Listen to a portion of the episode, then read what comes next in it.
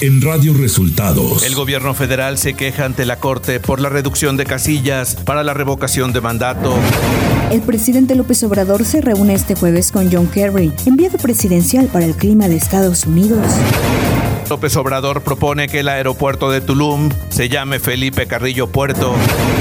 Esto y más en las noticias de hoy. Este es un resumen de noticias de Radio Resultados. Bienvenidos al resumen de noticias de Radio Resultados. Ya estamos listos para informarle Valeria Torices y Luis Ángel Marín. Quédese con nosotros. Aquí están las noticias. La mañanera. En la conferencia de prensa de este jueves, el presidente López Obrador se refirió a la visita que realizará este día John Kerry, enviado presidencial de Estados Unidos para el clima, acompañado de empresarios de Estados Unidos. Vamos a recibir al señor Kerry el día de hoy y van a estar también empresarios del sector eh, energético de Estados Unidos. Y se va a tener un encuentro, se les va a informar sobre nuestro plan de generación de energías limpias, del propósito de fortalecer a Pemex, a la Comisión Federal de Electricidad, es decir, a las empresas públicas. El mandatario mexicano señaló que las empresas extranjeras del sector energético asentadas en México se les respetarán los contratos. Eh, nada que sea ilegal, pero si ya tienen permiso, se les va a garantizar. Incluso, ayer hablamos de eso, y lo adelanto, si están clausuradas porque hubo contrabando y demás, pero tienen permiso, se les va a dar la oportunidad. Que se abran con el acuerdo de que no se permite contrabando ni se permite el huachicol. López Obrador aseguró que el tren Maya cuenta con todos los permisos de impacto ambiental, además tiene el respaldo del pueblo. Pero afortunadamente se tiene el apoyo del pueblo, de la gente, y vamos a continuar. Y sí, se tienen todos los permisos, todos los permisos de impacto ambiental, todo, todo. Y pues no solo son los permisos, es una convicción nosotros no vamos a destruir la selva, no somos iguales. El titular del Ejecutivo propuso que el aeropuerto de Tulum se llame Felipe Carrillo Puerto. Puede ser una propuesta, con todo respeto, para que se analice. No es una orden, es una propuesta. Me gustaría mucho, aprovechando que está aquí el general, de que el nuevo aeropuerto de Tulum eh, llevara el nombre de Felipe Carrillo Puerto que defendió a los mayas en contra de los aristócratas hacendados de esa época. Andrés Manuel López Obrador señaló que aún no hay consenso para el uso de drogas con fines médicos. No hemos todavía alcanzado un acuerdo, no hay consenso al interior del gobierno, se está analizando esa posibilidad.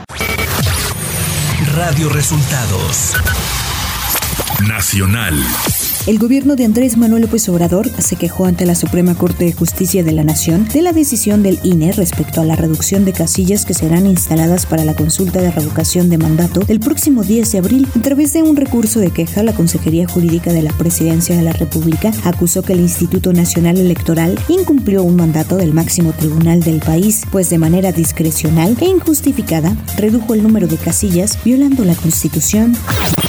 La Sala Superior del Tribunal Electoral del Poder Judicial de la Federación confirmó que durante la presentación del informe de los tres años de gobierno del presidente Andrés Manuel López Obrador, celebrada en el Zócalo Capitalino el pasado primero de diciembre, sí se registraron actos considerados como propaganda gubernamental y promoción personalizada, debido a que ya estaba en curso las elecciones locales en seis entidades.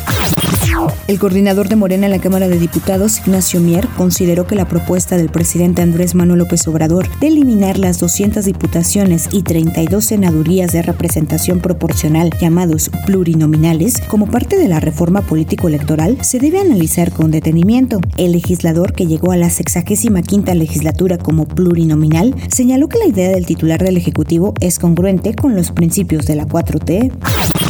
Los senadores de Morena rechazaron proposiciones del PAN, Movimiento Ciudadano y del PRI en las que pedían las comparecencias de diversos funcionarios para explicar presuntas irregularidades en materia ambiental en la construcción del tren Maya. El primer punto de acuerdo rechazado fue el que presentó la bancada del PAN, cuyos legisladores pidieron la comparecencia de los titulares del Fonatur, Javier May, de la titular de la Profepa, Blanca Alicia Mendoza, y de la secretaria del Medio Ambiente y Recursos Naturales, Semarnat, María Luisa Albores. El PRI no permitirá albazos ni reformas fast track como pretende Morena con la reforma eléctrica y electoral, dijo el dirigente nacional priista Alejandro Moreno, quien aseguró que su partido no se ha doblegado ni lo va a hacer ante la imposición, el absurdo y el abuso del oficialismo. En una reunión del Consejo Político Nacional, Moreno Cárdenas aseguró que el revolucionario institucional no será comparsa ni va a cumplir caprichos del grupo en el poder o la imposición de su agenda partidista. Economía debido principalmente a los estímulos fiscales que otorgó la Secretaría de Hacienda y Crédito Público, el precio de la gasolina regular en México tuvo un incremento de 2.1% durante marzo, y es que al inicio del mes el precio del litro de gasolina regular se ofrecía en 20.95 pesos, mientras que al cierre del mes el precio ronda 21.38 pesos. Este incremento fue mucho menor al que se percibió en Estados Unidos, ya que en ese país la gasolina tuvo un incremento del 17 17.3% en un mes. Ante esto, expertos señalan que si el precio del petróleo a nivel internacional se estacionara en 120 dólares por barril, sin que hubiera incrementos en los precios de la gasolina, el costo fiscal para México sería equivalente a 2.1% del PIB, Producto Interno Bruto, aunque el impacto fiscal podría ser menor si el gobierno permitiera un incremento del 15% en los precios de la gasolina. Clima. Para hoy prevalecerá la onda de calor con ambiente cálido a caluroso en la mayor parte de la República Mexicana, con temperaturas máximas muy calurosas, mayores a 40 grados principalmente en zonas del oriente y sureste del país, incluida la península de Yucatán, además de baja probabilidad de lluvia en la mayor parte del territorio. Por otro lado, el Frente Frío número 39 sobre el noroeste de México, en interacción con la corriente en chorro subtropical, generarán rachas de vientos fuertes con tolvaneras en el norte y noreste de México. Asimismo, continuará el viento de componente sur con rachas superiores a 60 km por hora en el istmo de Tehuantepec y con rachas de 50 a 60 km por hora en zonas de la península de Yucatán. Ciudad de México. La Comisión Ambiental de la Megalópolis informó que a partir de las 17 horas de este miércoles se suspendió la contingencia ambiental atmosférica por ozono y las medidas aplicadas debido a que el sistema anticiclónico disminuyó su influencia sobre el Valle de México y permitió el incremento de la velocidad del viento de manera progresiva, generando mayor ventilación. Se informó que para este jueves una mayor intensidad del viento ayudará a dispersar los contaminantes. Información de los estados. El Tribunal Electoral del Poder Judicial de la Federación confirmó a Salomón Jara como candidato a gobernador de Morena en Oaxaca. Por una mayoría de cinco votos a dos, los magistrados desestimaron los agravios que argumentaba Susana Harp en contra del proceso interno. La Secretaría de Seguridad y Protección Ciudadana dio a conocer que en coordinación con autoridades de Jalisco y Guerrero fue detenido Abner Noé Cervantes, alias El Traumado, uno de los fundadores del cártel independiente de Acapulco. El gobierno federal identificó a El Traumado como presunto homicida y generador de violencia quien usaba las redes sociales como parte de su modus operandi. El exalcalde panista de Villagrán, Guanajuato, en el periodo 2000 a 2003, Salvador Acosta Guerrero, fue asesinado a balazos en el interior de un inmueble de su propiedad. De acuerdo a los primeros reportes, el crimen fue cometido la madrugada de este miércoles en un local donde eran guardados camiones de transporte.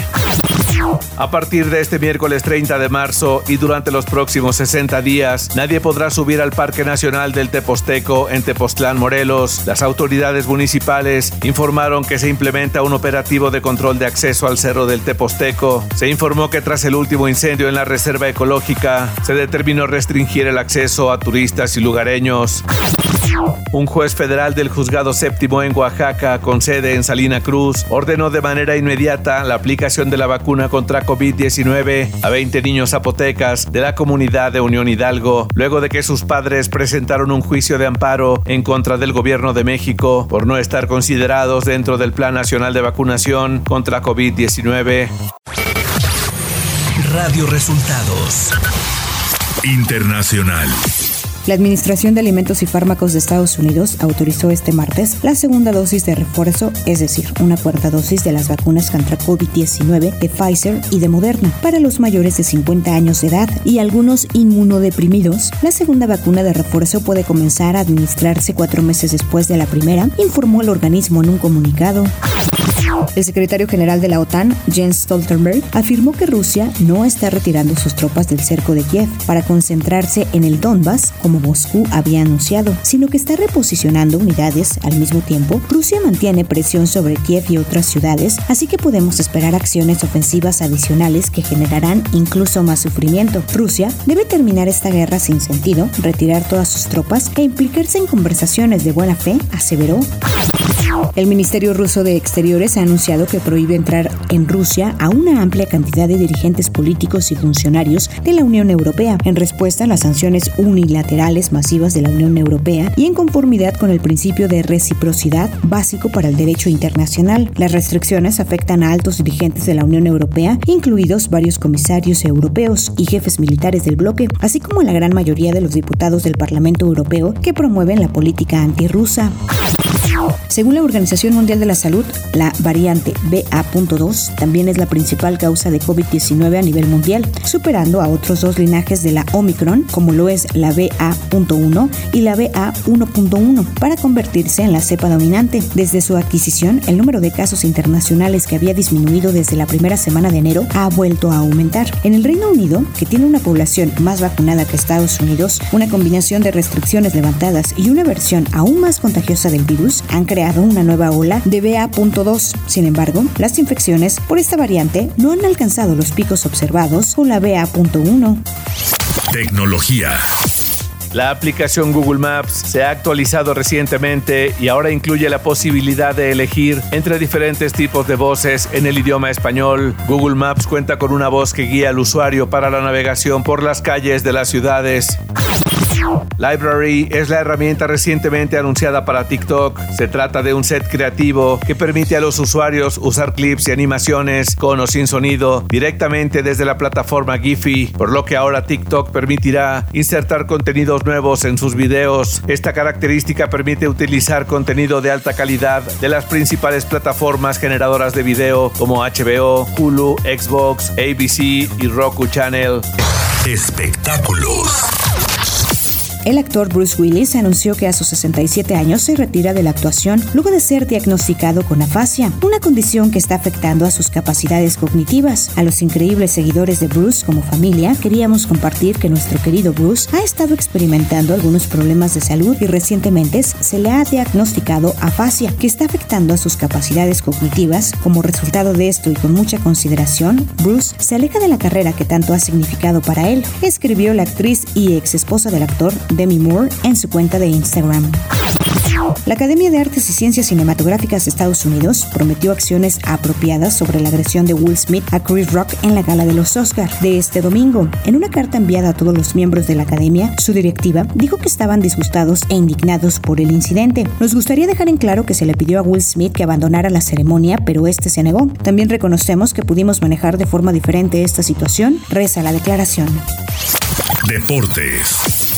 La selección mexicana de fútbol soccer está en el Mundial tras derrotar dos goles a cero El Salvador y asegurar su pase directo a la Copa del Mundo Qatar 2022. Por una combinación de resultados en el octagonal final, México se colocó en el segundo lugar de la clasificación. Por otro lado, Costa Rica logró derrotar a Estados Unidos, empatando en puntos con el equipo de las barras y las estrellas, aunque por diferencia de goles terminó quedándose en el cuarto puesto e irá a repechaje, mientras que Estados Unidos consiguió su pase al Canadá, que fue el primer equipo de CONCACAF en asegurar su boleto a la Copa del Mundo, cayó en su visita a Panamá, pero esto no modificó que finalizaran como primeros del octagonal final de CONCACAF. El Barcelona femenil selló su clasificación para las semifinales de la Champions League tras imponerse al Real Madrid 5 goles a 2 en un encuentro al que asistieron 91.553 aficionados, la mayor entrada para un partido femenil en el mundo, informó el Club Barcelona. Y hasta aquí las noticias en el resumen de Radio Resultados. Hemos informado para ustedes Valeria Torices y Luis Ángel Marín.